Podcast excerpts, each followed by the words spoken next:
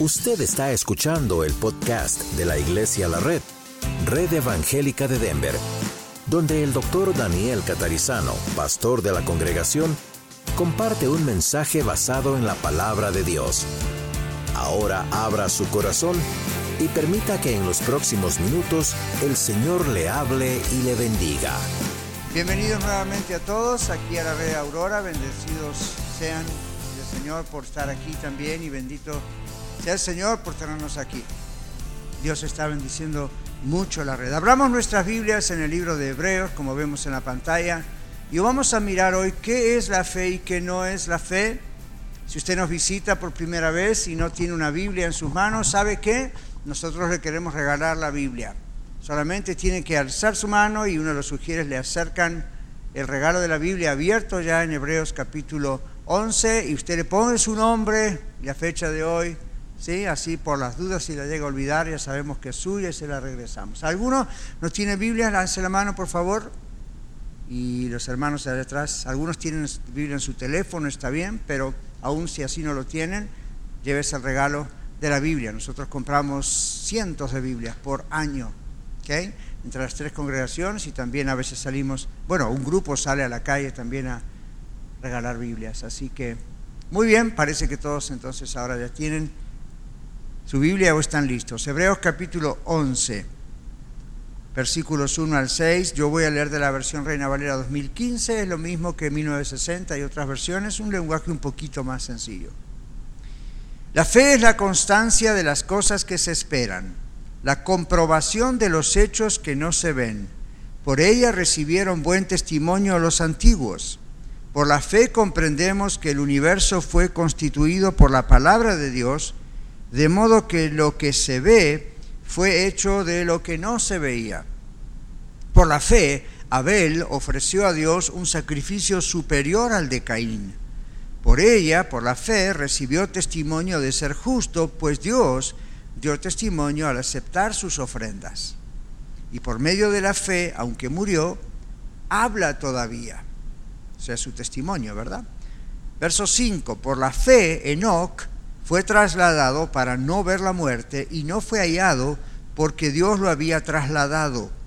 Antes de ser trasladado, recibió testimonio de haber agradado a Dios.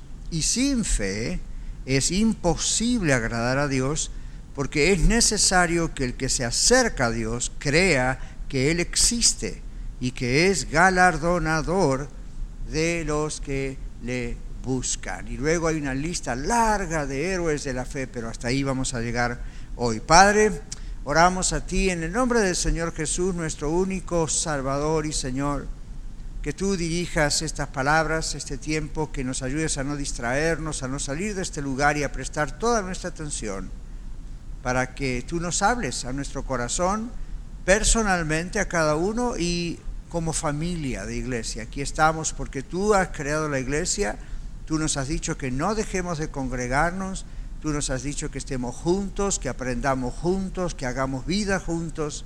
Y sabemos que no podemos hacer eso todos los días. Tenemos nuestras casas, nuestras familias, tenemos nuestros trabajos, pero tú nos dices que el día del Señor, el día que tú resucitaste, el domingo, Señor Jesús, cuando desde el comienzo la iglesia comenzó a reunirse celebrando la victoria sobre la muerte, te damos gracias porque podemos hoy, dos mil años después, todavía nosotros continuar reuniéndonos. Así que enséñanos a todos juntos como familia y particulariza lo que tú quieras en cada uno de nosotros. En el nombre del Señor Jesús, gracias Señor. Amén. Amén. Bueno, el diccionario eh, define la fe de esta manera.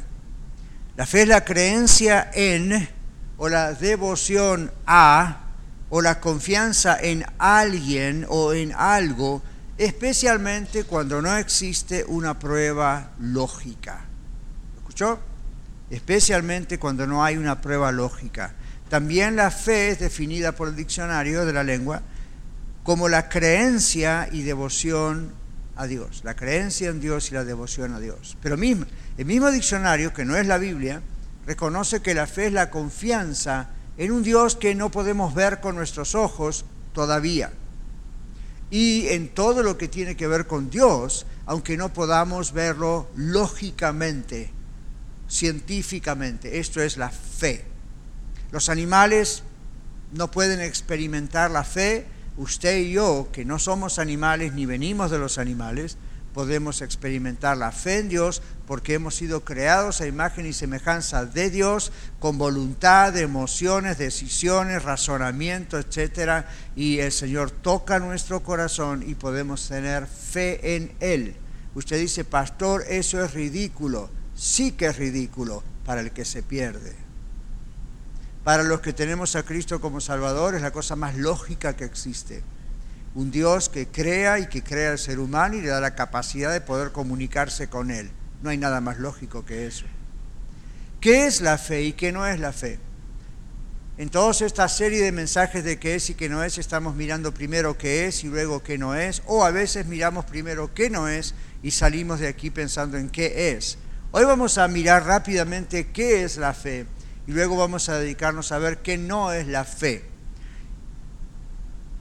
¿Qué es la fe? ¿Qué papel juega la fe en la vida de una persona que es cristiana? ¿Quién es un cristiano? La palabra viene de un seguidor de Cristo. Mahometano es un seguidor de Mahoma. Budista es un seguidor de Buda. ¿Ven? Y así. La diferencia es que un cristiano no sigue simplemente a Cristo porque le gusta la doctrina de Cristo. Un cristiano sigue a Cristo porque sigue a la persona de Cristo. Así como los discípulos primitivos siguieron a Cristo, los apóstoles siguieron a Cristo, las enseñanzas de Cristo nos llevan a seguir a Cristo. Ya tenemos la comunicación con Él, tenemos la vida en Él, tenemos, hemos nacido de nuevo gracias a la cruz y la resurrección de Cristo, ¿verdad que sí?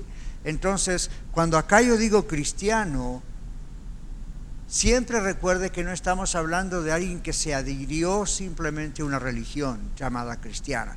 Estamos hablando de seguidores de Cristo, gente que estamos dependiendo de Él. Ahora, ¿qué papel juega en nosotros entonces, cristianos, la fe? La fe es algo que es enseñado por la Biblia. La Biblia tiene muchísimo que decir sobre la fe. La fe es tan importante que como vimos en el último versículo recién leído, sin fe es imposible agradar a Dios. Y cuando la palabra es agradar a Dios, tenga cuidado porque en español a veces agradar a alguien para nosotros es quedar bien con alguien. Usted y yo con nuestra fe no vamos a quedar bien con Dios.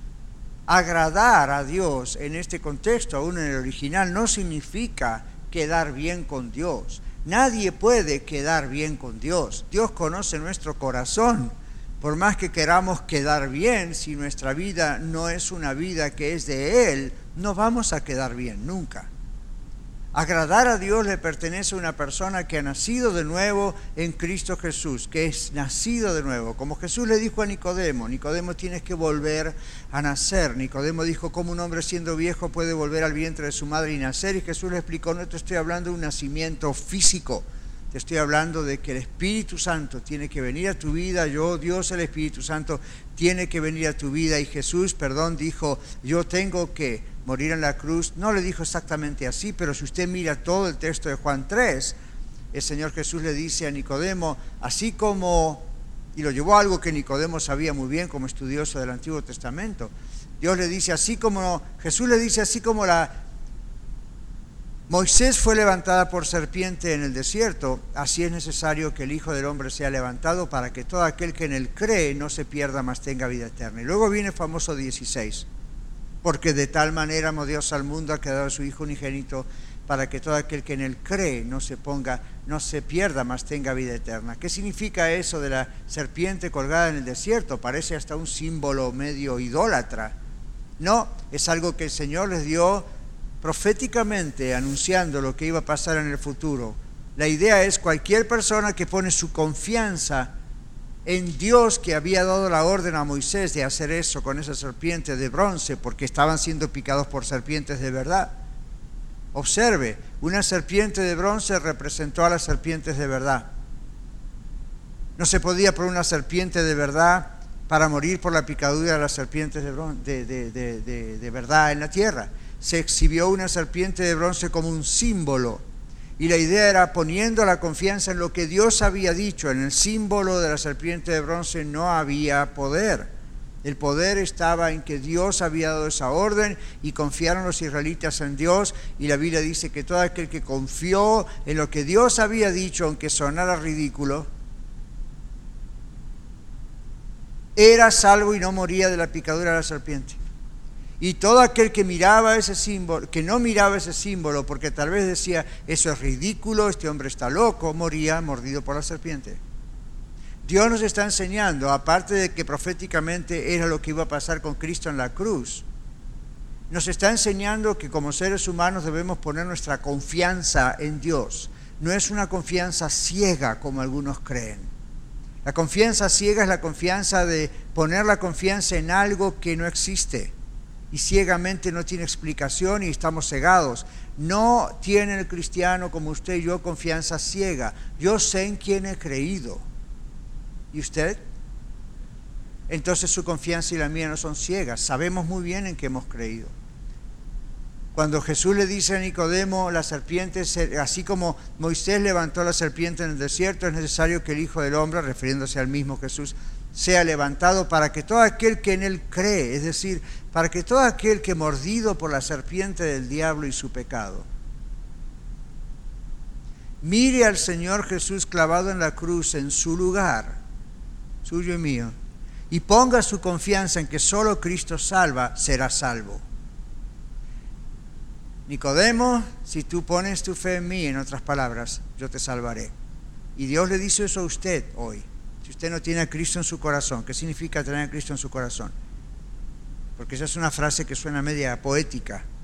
Tener a Cristo en nuestro corazón significa, yo me he arrepentido de ser pecador. Yo sé que como ser humano soy pecador porque la Biblia dice, por cuanto todos pecaron, están destituidos de la gloria de Dios. Dios es santo, santo, santo, no es posible estar en comunión con Él. Entonces Dios nos amó tanto que Él dijo, yo no voy a perder a aquellos que yo he creado, aunque han sido mordidos por el pecado, pero van a tener que venir a mí por su decisión de reconocer que están destituidos de mi gloria, que no hay relación conmigo, es decir, por el pecado, y ahora confiesan eso Confesar significa estar de acuerdo con lo que Dios dice.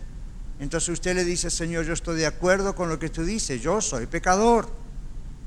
Eso es más fuerte que decir, estoy de acuerdo con que robar está mal, o fornicar o adulterar o drogarse o alcoholizarse está mal. Claro que está mal, pero lo que usted está confesando en la oración del pecador, como algunos dicen, es, Señor, yo sé que soy pecador, todo ser humano es pecador, yo lo reconozco, estoy perdido, no tengo medios de ser salvo, solo tú puedes salvarme vengo a ti, sálvame, ven, rescátame. Yo no quiero la condenación, es justo que haya una condenación. Dios es un Dios santo. Algunos dicen, si Dios es un Dios de amor, ¿cómo va a mandar gente al infierno? Recuerde que es la decisión suya que Dios le mande al infierno.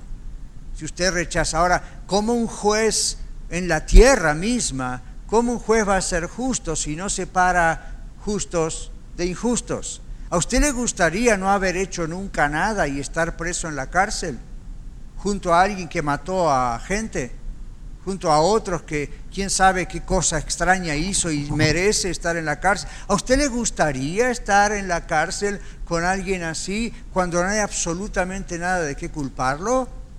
¿No, verdad? ¿Le gustaría a usted estar en un paraíso maravilloso y precioso donde la gente es increíblemente buena y al mismo tiempo compartirlo con malhechores? No, ¿ve que Dios es justo? Dios tiene que separar justos de injustos. El problema es que la justicia de una persona no es la justicia propia no es lo que uno puede ganar con sus buenos méritos o estar en la iglesia o leer la Biblia. Eso se hace porque amamos al Señor, no para que Dios nos, nos dé la vida eterna. ¿ve? Entonces, bueno, en el cielo evidentemente no están personas que se lo merecen.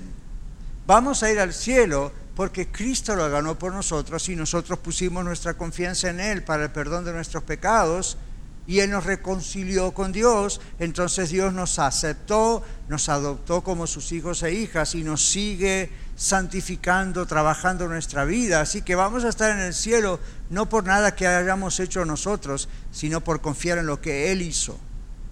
Es que nadie podía hacer nada por nosotros, no había nadie que pudiera salvarnos. Solamente Cristo puede salvarnos. Ve Dios mismo envía a su Hijo, su Hijo es Dios también, es Dios el Hijo, Él es el que viene y se encarna, a ver, no es Dios el Padre el que se encarna, es Dios el Hijo el que viene, se encarna, se hace como uno de nosotros, 100% Dios, 100% hombre, no es 50-50 aquí, como hombre durante esos 33 años en la tierra, dice Pablo en la carta de Filipenses, no tomó, digamos, no se aprovechó del hecho de que era Dios también como cosa que aferrarse, él durante esos 33 años se despojó, despojó su ah, parte divina, no dejó de ser divino, no usó su poder divino y dependió de Dios el Padre y obviamente del Espíritu Santo que como habita en nosotros, habitó en Él como ser humano también, para dirigirse, para trabajar. Por eso dice la Biblia que vez tras vez cuando alguien quiso matarlo, no era su tiempo. ¿Lo leyó en la Biblia?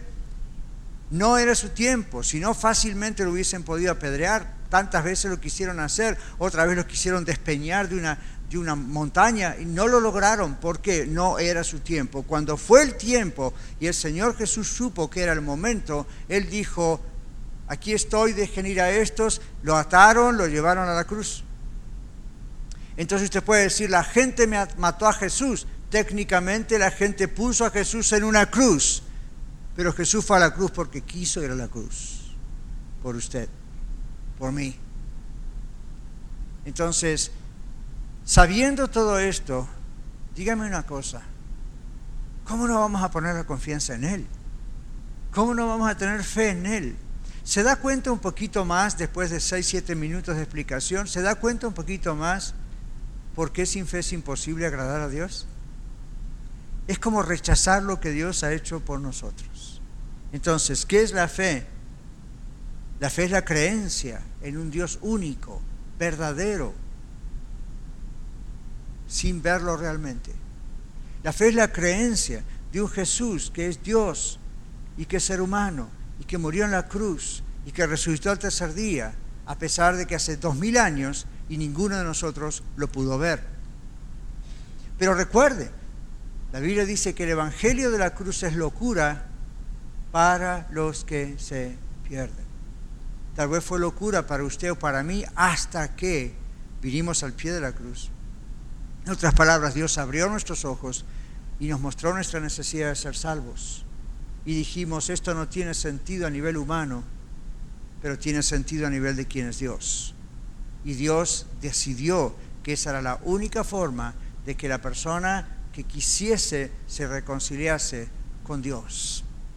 Entonces, ¿de dónde proviene la fe? No es algo que nosotros podemos crear por nuestra propia cuenta. Usted no se puede levantar en la mañana y decir, hoy yo quiero tener fe y voy a tener fe.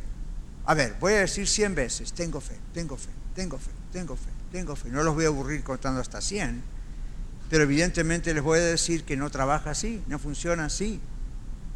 Eso sería una mantra, sería una manera media extraña, misteriosa, de tratar de creer algo. El Espíritu de Dios es el que produjo fe en usted y en mí el día que confiamos en Cristo. No fue una creencia intelectual, la creencia intelectual nos salva. El mismo Dios obró para que esto ocurra. La Biblia dice que las almas de todos los seres humanos le pertenecen a Dios. Si usted tiene un familiar, un amigo, un compañero de trabajo, alguien y usted dice, yo quiero alcanzarlo para Cristo, esta persona tiene que ser salva, como Dios me salvó a mí, le puede salvar a ella, a él. Ore para que el Espíritu Santo toque a esa persona, le convenza de su pecado como le convenció a usted de su pecado, como me convenció a mí de la situación. Háblele, expóngale a Cristo. Una vez alguien dijo hace siglos atrás, que eh, viva el Evangelio y si es necesario use palabras. Yo no estoy de acuerdo con eso porque la palabra nos dice que tenemos que usar las palabras, tenemos que predicar la palabra, tenemos que enseñar la palabra, junto con vivir la palabra. Pero la gente tiene que escuchar. El profeta Isaías dice cientos de años antes, 700 y algo antes de la venida de Jesús, el profeta Isaías dice, ¿cómo oirán sin haber quien les predique? ¿Y cómo predicarán si no fueran enviados? Y no piense predica, predicador, pastor. Usted y yo al hablarle a alguien estamos predicando. Predicar significa anunciar, proclamar a Cristo. Entonces hable y viva el Evangelio y ore por esas personas dentro de su núcleo familiar y afuera para que así como el Señor les alcanzó, nos alcanzó, también les alcance, ponga, ponga el convencimiento de pecado. El día que usted y yo nos convencimos de que necesitábamos a Cristo porque somos pecadores, no crea que fue una deducción lógica. Usted no se levantó un día y dijo, wow, soy pecador. Usted ya sabe que es pecador por todas las cosas malas que ha hecho en su vida. Y todos siempre hemos hecho cosas malas, menores, medianas, pequeñas. ¿Sabía usted que en la Biblia pecado es pecado? Más allá de lo que el tamaño, el color que tenga. Todos somos pecadores, pero no se me confunda, por favor. Ser pecador porque está demostrado en los pecados que cometemos no es la confesión total que salva. La confesión que salva es, eh, obviamente esa vida, esos pecados que cometo, ocurren porque soy pecador. Mi naturaleza humana es ser pecador y me ha separado, como todo ser humano, desde Adán y Eva hasta el último, me ha separado de la gloria de Dios, me ha separado de la presencia de Dios, estoy destinado a la condenación eterna. Yo no quiero eso. Todo esto, aunque yo se lo estoy diciendo de una manera razonable, es el Espíritu Santo usando la palabra de Dios a través de mi boca para decirle a usted necesita a Cristo. ¿Ven? Y, si usted dice, Sí, yo quiero recibir a Cristo. Yo reconozco que soy pecadora, que soy pecador, que mi destino es el infierno, pero yo no quiero eso. Yo quiero ser amigo de Dios, yo quiero ser salvo. No me dé el crédito a mí porque yo se lo dije, déle crédito al Espíritu de Dios porque Él lo tocó. Yo soy nada más una voz. ¿Recuerda Juan el Bautista? en el Antiguo Testamento se anunciaba voz que clama en el desierto. En el Nuevo Testamento aparece Juan el Bautista, voz que clama en el desierto. Preparad el camino del Señor. Yo estudié una vez qué significa esa expresión en el original, voz que clama en el desierto. La voz no era la de Juan el Bautista, era la de Dios. Dios estaba clamando a través y por medio de Juan el Bautista que la gente se arrepintiese, el Mesías estaba ya allí. Hoy voz que clama en este templo, voz que clama a través de las vías de Facebook YouTube y el podcast, voz que clama es la voz de Dios. Pastor Daniel es nada más, tiene dos cuerdas vocales. Y claro, estudió el mensaje y preparó el mensaje y está orando y la iglesia y mucha gente ora por mí todos los días, gloria, gloria a Dios, pero sepa que es palabra de Dios. Dios es el que le creó a usted y a mí. Dios es el que mandó a Cristo. Dios es el que tuvo el plan antes de la fundación del mundo, aún sabiendo lo que iba a pasar, por supuesto. Dios es el que quiere tocar su corazón. Cuando usted recibe a Jesucristo como su único y suficiente Salvador, no me dé las gracias a mí. Si quiere decir gracias por comunicármelo, está bien, pero dele gracias a Dios. Dios es el que tocó su corazón. Si usted va a rechazar a Cristo, no me rechaza a mí es a Dios al quien rechaza. Poner nuestra fe en Dios es confianza en Él, no en un hombre, no en una iglesia, no en una denominación o no denominacional como nosotros. Usted está poniendo su confianza en Dios. Eso es fe. Eso es fe. Yo sé, muchas personas piensan fe es estar seguro de que si le pido a Dios un carro me lo va a dar. Espérenme unos minutos, ya vamos a llegar a eso. ¿De dónde viene la fe? De Dios. La fe que usted tiene en Dios viene de Dios. No se dé palmaditas en la espalda. Viene de Dios. Dele gracias a Dios que usted tiene fe porque viene de Dios. Dios quiere que usted ejercite su fe, pero es Dios el que pone la fe. La fe no es algo que nosotros evocamos por nuestra propia cuenta, no es algo que viene de nuestro nacimiento, no es el resultado de nuestra diligencia en estudiar la Biblia, aunque todo eso ayuda y tenemos que hacerlo, la fe proviene en su origen de Dios. En Efesios capítulo 2 versículos 8 al 9 nos dice que la fe es un don de Dios, no por obras somos salvos, sino para que seamos reconciliados con Dios por la fe, no por las obras. Es por nuestra confianza en Dios. No lo merecemos, no lo hemos ganado, no somos dignos de tener la salvación. No es de nosotros mismos, es don de Dios. No se obtiene por nuestro poder o por nuestro libre albedrío. Simplemente es dada por Dios nuestra fe. Nosotros respondemos a esta fe que es dada por Dios. Eso es la fe. Así como Dios provee su gracia y su misericordia, Dios nos provee fe, según su santo plan, según su propósito. Por eso todo sale de Él y todo vuelve a Él, ¿ve? Por eso le damos la gloria siempre a Dios. En Hechos 11:6, como acabo de leer, dice, sin fe es imposible agradar a Dios. Pero luego dice, Dios es galardonador, premiador, si quiere decirlo así, de aquellas personas que le buscan. Esto no quiere decir que tenemos solo en Dios para que Dios nos dé algo, porque a veces Dios decide no darnos lo que le pedimos. No sé si lo notaron. Yo lo noté. Hay cosas que yo le he pedido a Dios y Dios ha dicho no. Y gracias a Dios que dijo que no. Porque yo no estaría aquí hoy si todo lo que yo le pedí a Dios de pronto. ¿Sabe por qué pasa eso? Yo le voy a explicar.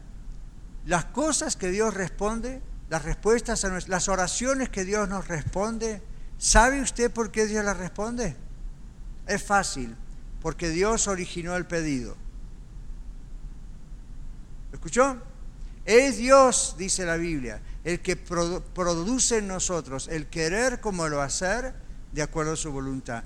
Cuando usted empieza a tener un deseo por algo, material, no material, pregúntele a Dios si esto es de Dios. Dios le va a confirmar si esto es de Él o es nomás su propio deseo humano, aun si es un deseo bueno. Ni que hablar de un deseo malo, eso no, pero aun si es un deseo bueno, pregúntele a Dios, Señor, ¿esto viene de ti o qué pasa aquí? ¿Viene de ti o qué es? Dios le va a hablar. Ahora, no le dé dos, tres minutos, Dios les puede hablar en una milésima de segundos, pero Dios quiere más la comunión y comunicación suya, el compañerismo suyo con Él, mío con Él, que respondernos todos en pocos minutos. El asunto es que Dios le va a mostrar su voluntad. Y cuando Dios le muestra su voluntad, usted está seguro que usted puede orar, porque la Biblia dice que eso va a ser respondido por el Señor. Hay un texto en la Biblia que dice, deleítate a sí mismo en el Señor y Él concederá las peticiones de tu corazón.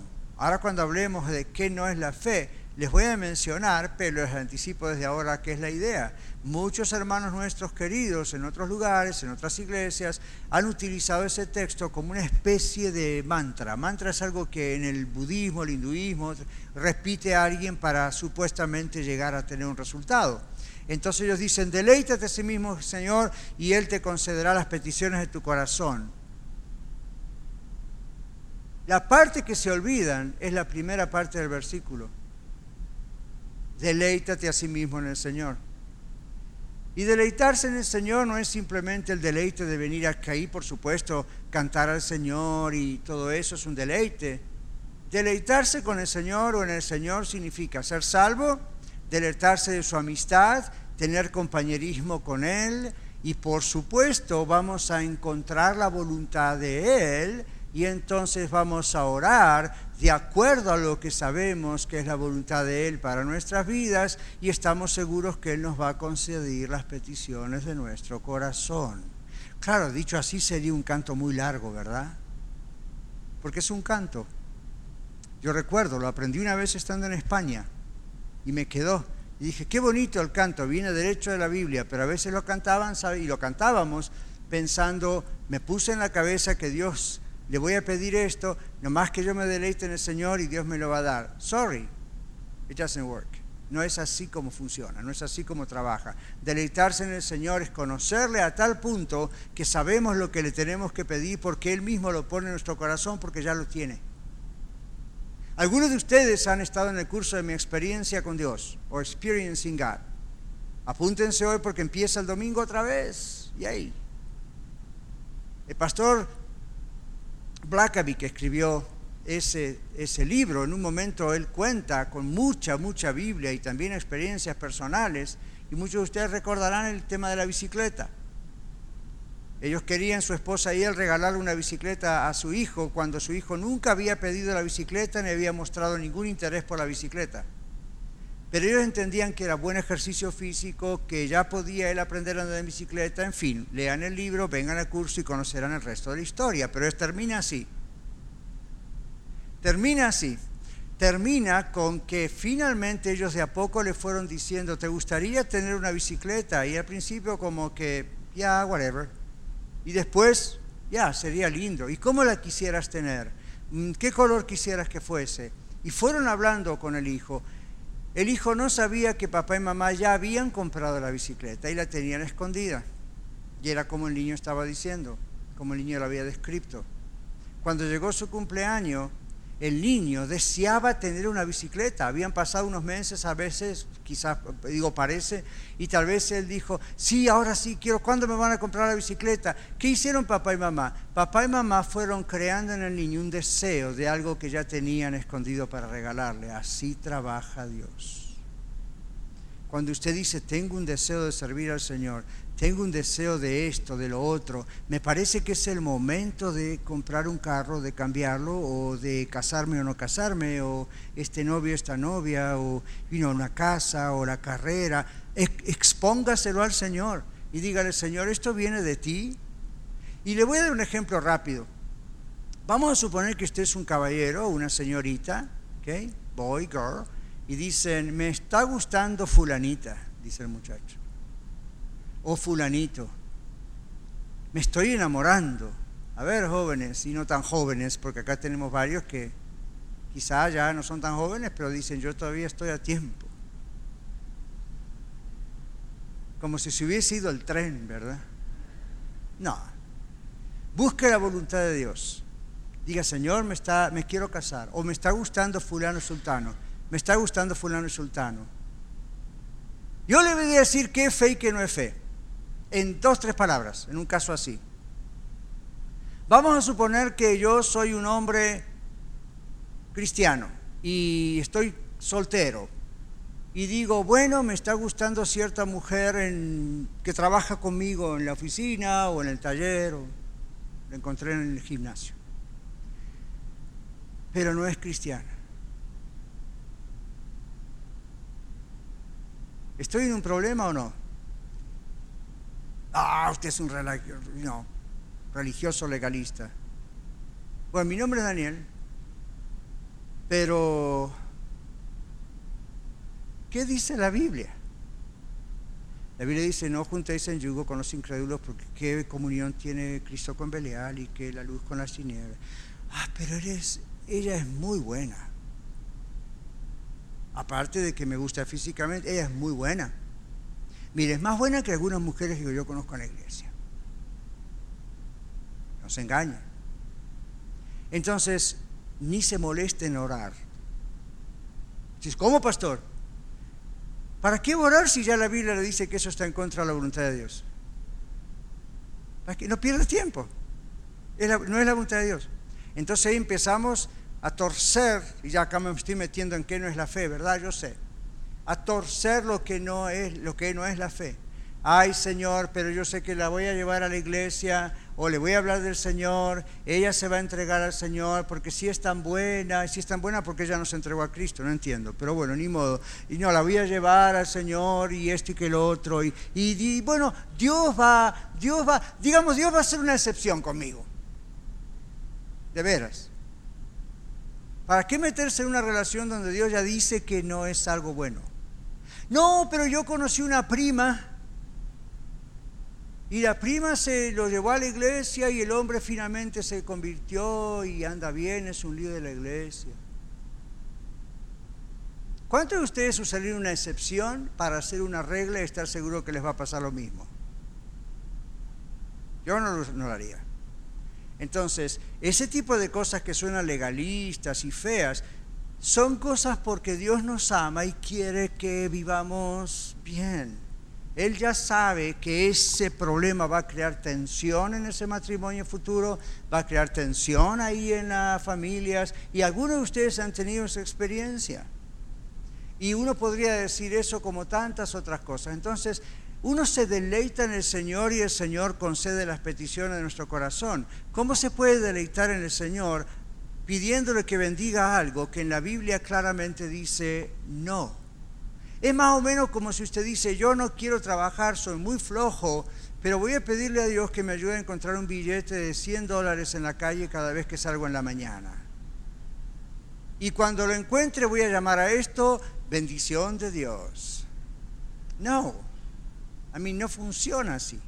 Entonces, ¿cómo saber la voluntad de Dios y cómo tener fe en Él? Conozca la palabra de Dios, deleítese en Él en oración, venga a la iglesia, aprenda, crezca, y usted se va a dar cuenta bastante más fácilmente qué es la voluntad de Dios. ¿Ve? No es tan difícil como parece. Alguien dice son radio y me quedó pegado. Muy bien. ¿Qué no es tener fe? ¿Es bíblico el famoso movimiento llamado Word of Faith o palabra de fe?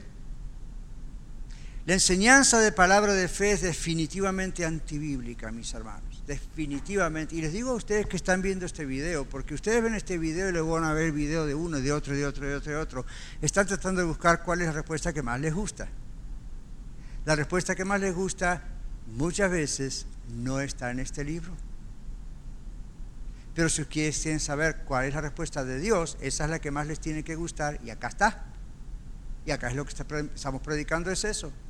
Entonces, no es bíblico el movimiento palabra de fe. Y hay millones de personas engañadas. El movimiento llamado palabra de fe, que no es una denominación, no hay una iglesia que dice así. Es un movimiento que ha infiltrado muchas iglesias y ha confundido millones de cristianos y no cristianos. Fue influenciado y sigue siendo influenciado por un número de pastores y líderes provenientes de, esos, ah, de esa idea algunos de ellos, Kenneth Hagin, Benny Hinn, Kenneth Kaplan, Paul John Crouch, Fred Price, Guillermo Maldonado, y podríamos seguir. Y usted dice, usted está hablando mal de siervos de Dios. Bueno, yo no, no creo, porque en la Biblia el apóstol Pablo, cuando habla ahí a Timoteo, a Tito, que eran pastores y los estaba entrenando, de pronto da algunos cuantos nombres. Porque aman a sus ovejas. Y no que yo le amo a usted, yo no quiero que usted, a mí, ¿qué le voy a decir? Por prudencia no voy a mencionar a Kenneth Copeland. No voy a burlarme de él, pero le voy a decir está equivocado. Y si lo tuviese aquí adelante se lo diría en la cara y tengo cientos de pasajes bíblicos para decir, Kenneth, you're wrong. Y sé que se lo han dicho. Entonces observe, le voy a leer esto rápido, ¿ok? Estas son notas de una investigación sobre estos movimientos entre ellos este de palabra de fe. Se lo voy a leer rápido.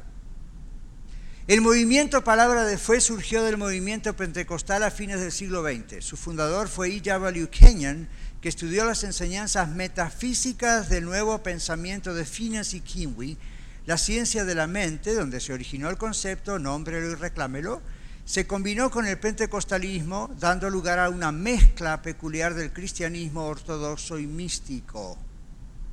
Lo mismo que hicieron los católicos romanos cuando fueron a Latinoamérica y mezclaron las religiones idólatras de los hindúes con el catolicismo romano.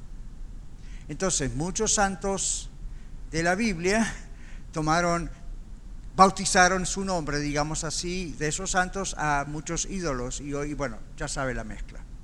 Esta gente ha estado mezclada con cosas muy extrañas, como inclusive la ciencia de la mente. Kenneth Hagin a su vez estudió con E.W. Kenyon e hizo del movimiento de la palabra de fe lo que es hoy en día. En el corazón del movimiento de la palabra de fe está la creencia en la fuerza de la fe. Se cree que las palabras pueden utilizarse para manipular la fuerza de la fe y así crear lo que el orador, el que está orando, cree que las escrituras prometen. Salud, riqueza, bienestar, Dios me tiene que responder.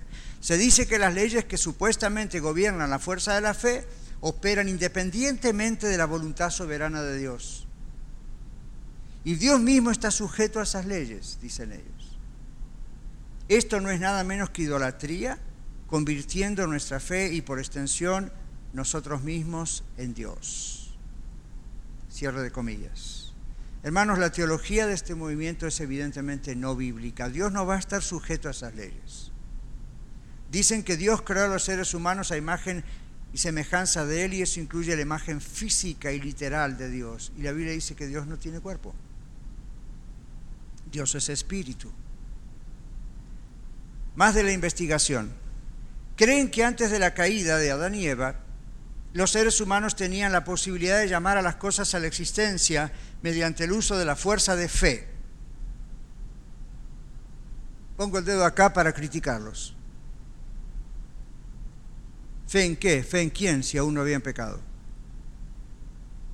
Saco el dedo. Y que después de la caída los seres humanos tomaron la naturaleza de Satanás y perdieron la capacidad de llamar las cosas a la existencia. Para corregir esta situación, dicen ellos, Jesucristo dejó su divinidad ¿what? y se convirtió en un hombre, murió espiritualmente, tomó la naturaleza de Satanás sobre sí mismo, fue al infierno, nació de nuevo y se levantó entre los muertos con la naturaleza de Dios. ¿Usted está mirando estas cosas en televisión? Observe de dónde vienen. Después de esto Jesús envió el Espíritu Santo para replicar la encarnación en los creyentes, para que pudiesen convertirse en pequeños dioses, como Dios había previsto en el plan original. Los mormones, por ejemplo, creen eso. Por eso tenemos la habilidad de manipular la fuerza de la fe, dicen ellos, y llegar a ser prósperos en todas las áreas de la vida. La enfermedad, el pecado y el fracaso son el resultado de una falta de fe y son remediados por la confesión de esa falta de fe, reclamando las promesas de Dios por uno mismo a la existencia. Hermanos, el movimiento Palabra de Fe exalta al hombre a un estado divino y reduce a Dios a un estado humano. Esto no es el cristianismo. Si usted nos está viendo ahí por donde nos esté viendo y ustedes que están aquí, eso no es el cristianismo. No se exponga a las falsas enseñanzas de este movimiento de palabra de fe no se exponga a sus líderes. Algunos me han dicho, pastor, yo no creo lo que dicen, pero es entretenido escucharlos. ¿Le gustaría saborear veneno?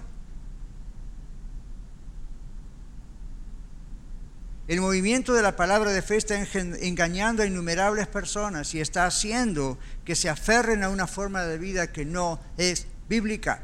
Por eso muchos dejan, dejan la fe, dejan la iglesia, dicen no hace falta, y empiezan a decir, yo hago aquí mi pequeña cosa y se acabó. Huya de eso, escape de eso. Eso no es la palabra de Dios. Yo creo que algunos van a morir pensando que van al cielo y están totalmente errados y vaya sorpresa la que se van a llevar. Porque la persona que verdaderamente salva tiene el Espíritu de Dios en su vida, el Espíritu Santo ha tocado su vida y en cuanto escucha estas barbaridades, huye de estas barbaridades.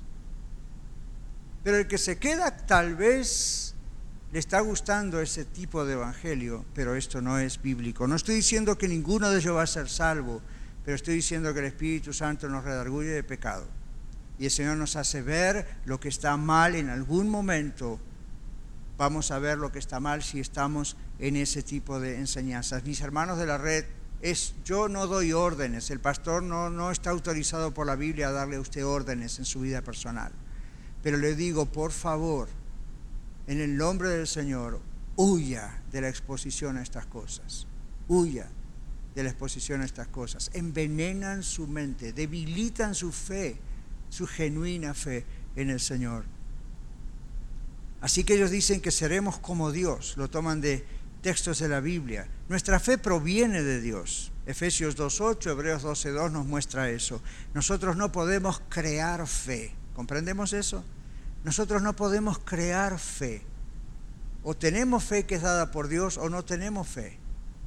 Nosotros no podemos armarla, no podemos crearla. Este movimiento que se ha metido en iglesias no denominacionales y también en iglesias denominacionales de todo tipo y color, se ha metido y la gente llega a creer que uno puede crear fe en el aire, ¿verdad? No, no se puede hacer esto. No confunda fe con presunción. Actuar exigiendo que Dios honre nuestros deseos y pasando aún por encima de su soberana voluntad como Dios, eso no es fe, eso es presunción. Eso es presumir. Dios me dijo. Dios me habló. Va una persona y le dice a usted, hermana fulano, Dios me dijo esto. Y usted le dice, no, Dios no se lo dijo. ¡Ah! ¿Cómo me va a decir? Yo tuve un sueño, tuve una visión, tuve una revelación. En este momento Dios me está diciendo. ¿Cómo usted me dice que no me dijo Dios? ¿Quiere, tiene unos minutos y leemos la Biblia? Va a ver que Dios no se lo dijo. Y usted dice, pastor, ¿cómo puede ser? Si usted también a veces ha dicho que Dios le ha dicho algo, sí, después de estar seguro que es Dios el que habló, y no mi cabecita loca. Después de estar mirando la palabra y consultando y orando, el Señor confirmando, Daniel, eso puede pasar muy rápido y puede pasar en tiempo, pero no diga Dios me dijo y después tenga que avergonzadamente decir, ah, no era Dios. Y si no era Dios, es bueno que confiese no era Dios. Porque así es como aprendemos. Yo también he cometido ese pecado de decir, Dios me dijo tal cosa. Y después no era, no surgió, no ocurrió. No fue realmente de Dios. Otras veces cuando fue es porque había confirmación de que fue de Dios. Y usted dice, ay pastor, me encantaría ser así. ¿Cómo puedo lograrlo? Deleítate a sí mismo en el Señor. Conózcalo. Y no estoy diciendo que yo lo conozco aquí más que ninguno de ustedes, estoy diciendo, esa es la clave. Conozca la palabra de Dios. No, pero estaba viendo a uno de estos en la televisión o en la radio y Dios me, dio palabra a través de ellos. Antes de aceptarla ciegamente, exponga esa palabra a la palabra de Dios. Y si esto es de Dios, eso es lo que va a ocurrir. No diga, fulano el super ungido, super apóstol, nada. ¿Qué es lo que la Biblia dice? Mire, el apóstol Pablo dijo en un momento, el apóstol Pablo, si un ángel o yo mismo predico otro evangelio, sea anatema. Es decir, se expuso a maldición el mismo Pablo si él llegaba a exponer un mensaje que no era divino, que no era realmente de Dios. Yo le digo a usted, si usted me escucha decir alguna vez que no es de la palabra de Dios, dígamelo por favor. No me diga, bueno, yo opino otra cosa. A mí no me importa su opinión, ni me importa mi opinión en ese aspecto. Me importa qué dice la Biblia, bien interpretada. Pero si usted se expone a estos falsos maestros y a estas falsas maestras, lo que usted tiene no es fe, eso es una fe ciega. ¿Le hacen creer que usted es un pequeño Dios? No. ¿Pasando por la soberana voluntad de Dios? No. La clave está en vamos a conocer la voluntad de Dios y vamos a orar o de todas maneras vamos a tener, o de otra manera, perdón, vamos a tener presunción. Una cosa es decir, estoy orando porque entiendo que Dios quiere que ore para que Él me sane. Y otra cosa es decir, yo declaro que estoy sano. Oye, la Biblia dice, por su llaga fui sanado, yo estoy sano, estoy sano, estoy sano, estoy sano. Y voy al médico y el médico me dice, mire, tiene tal enfermedad. No, no declara eso, yo estoy sano. La Biblia me dice que yo estoy sano. El médico lo va a mirar y va a pensar, yo conozco a este psiquiatra, yo conozco a este psicólogo, yo podría referirle a esto. Pero no puedo porque estamos en un país libre, ¿no? Vos está bien, esté sano. No voy a tomar medicina, no voy a hacer su dieta, nada, doctor. ¿Por qué? Yo declaro que estoy sano. Oh, ¿por qué está aquí hoy? Bueno, lo vine a ver porque me duele por acá y por allá. ¿No es que está sano?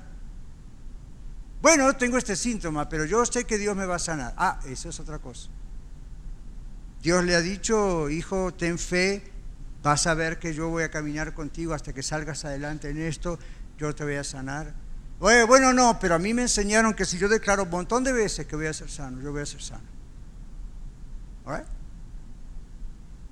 Después se muere. Y en su epitafio ahí en la piedra dice, murió declarando que soy sano. Ahora, no me estoy burlando de ellos, casi, pero les estoy diciendo, uno puede decir, sí, yo sé que el Señor me va a sanar porque tengo fe en Él, porque de alguna manera Varias cosas Dios está usando, mostrándome que todo va a estar bien, que tengo que atravesar esto, pero Él me va a sanar. Otras veces Dios me sorprende y de repente milagrosamente me sana. Bendito sea el Señor. Cuando usted, que como yo hemos sido varios de nosotros sanados milagrosamente de enfermedades, y le dice a alguien, dé testimonio acerca de su sanidad, no diga lo que muchos dicen al final. Porque Dios a mí me sanó, bendito sea Dios, hay comprobación de que Dios me sanó, radiografías, estudios, a mí Dios me sanó, me sanó, me sanó y acá estoy, gloria a Dios. Y Dios quiere hacer lo mismo con usted. Mande 100 dólares y ahora no haga eso. ¿Qué presunción la de decir Dios va a hacer lo mismo con usted? ¿Quién es usted para decir que Dios va a hacer exactamente lo mismo que hizo con usted? en la otra persona. En todo caso, podría decir, Dios puede hacer lo mismo con usted si es su voluntad. A mí Dios me sanó de bebé y después dos o tres veces en algunas enfermedades donde el médico me dijo, prepárese porque le queda poco.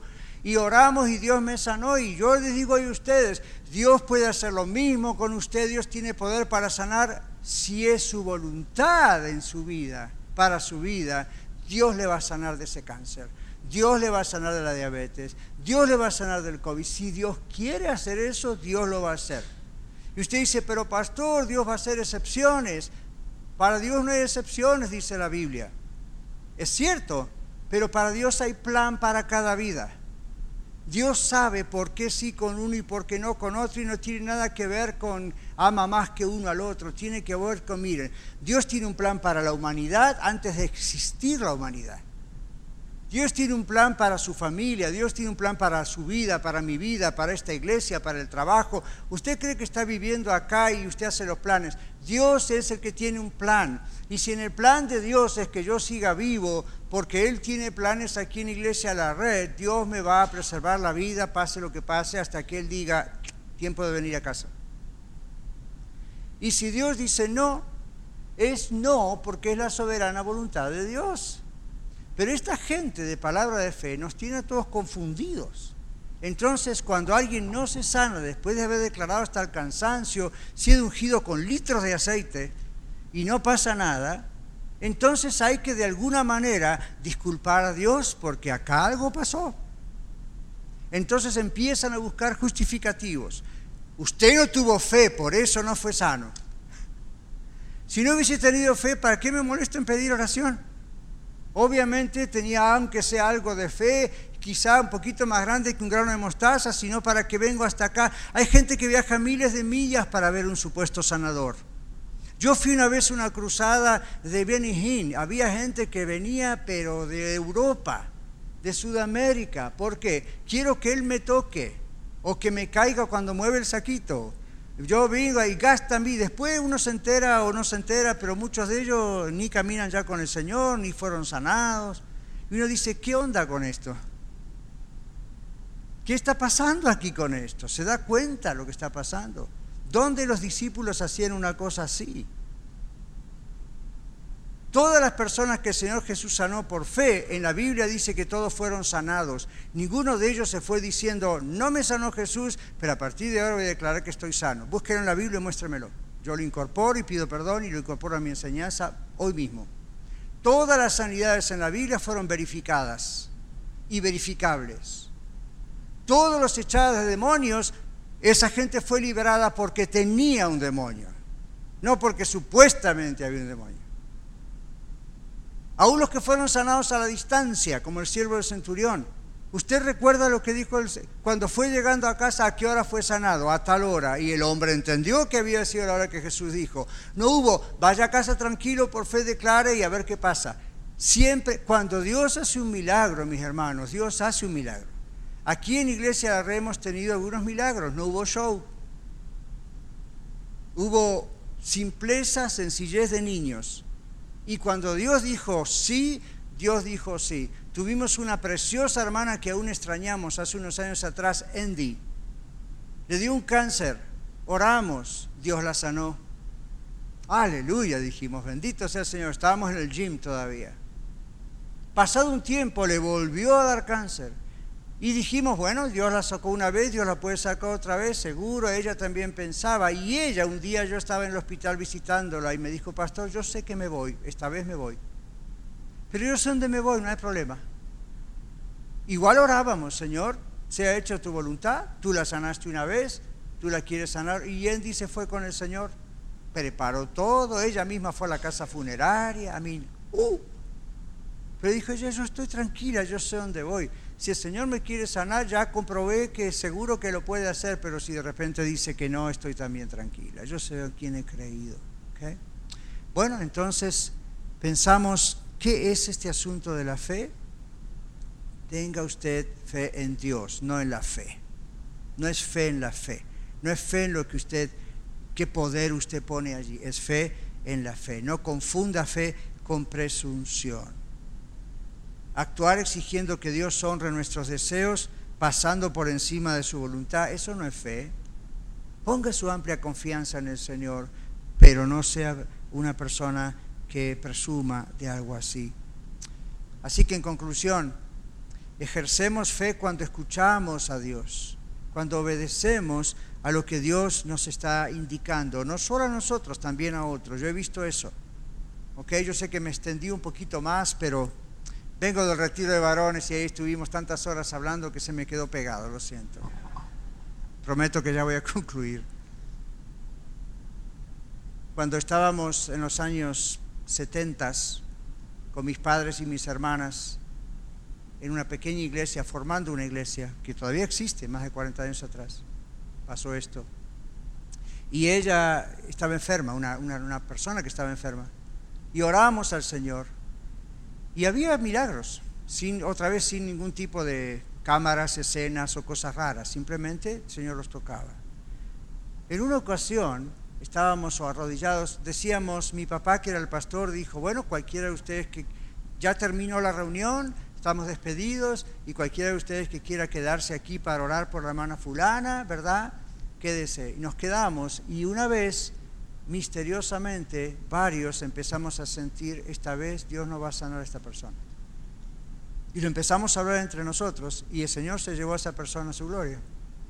Otras veces estábamos orando y como que teníamos una seguridad adentro de que Dios iba a actuar y Dios actuó. Deleítate a sí mismo en Jehová. En otras palabras, ¿cómo hacer? Busque la dirección de Dios, busque a Dios, Señor, ¿qué estás haciendo? Así que los dejo hoy con esto. Cualquier fe, fe es la seguridad de lo que se espera. La pregunta es, ¿qué es lo que usted espera? ¿Viene de Dios o de su propio deseo solamente? ¿Fe es la certeza de lo que no se ve? Claro que sí. No vimos a Cristo muriendo en la cruz, pero estamos seguros que Él murió en la cruz. ¿Y cómo estamos seguros si no tenemos un video? Hoy en día confiamos en los videos nomás, ¿verdad? Hasta que aparecieron y no, ciertas técnicas que nos muestran que no debemos confiar mucho en las fotografías y los videos. ¿Alguna vez escuchó algo que se llama Photoshop? Photoshop o Photoshop. Usted puede poner dos fotos, mía y la de Cristóbal Colón, tomando café juntos en Starbucks. Ya ni podemos confiar en lo que vemos. Right? Sería gracioso. Alguno que tiene Photoshop, hágalo, lo ponemos en Facebook. Vamos a tener más links en Facebook que jamás. Pastor Catarizano con Cristóbal Colón, tomando café en Starbucks. Lo que estoy diciéndoles es que hoy no podemos confiar ni siquiera en una película. Y a veces tenemos más fe en lo que vemos en Facebook que en lo que vemos en la Biblia. Pero Jesús ha puesto su vida por usted y por mí. ¿Cómo no confiar en Él? Señor, esta vez te pedimos que nos quites de la cabeza todo lo que no es tuyo y solo dejes ahí lo que es tuyo.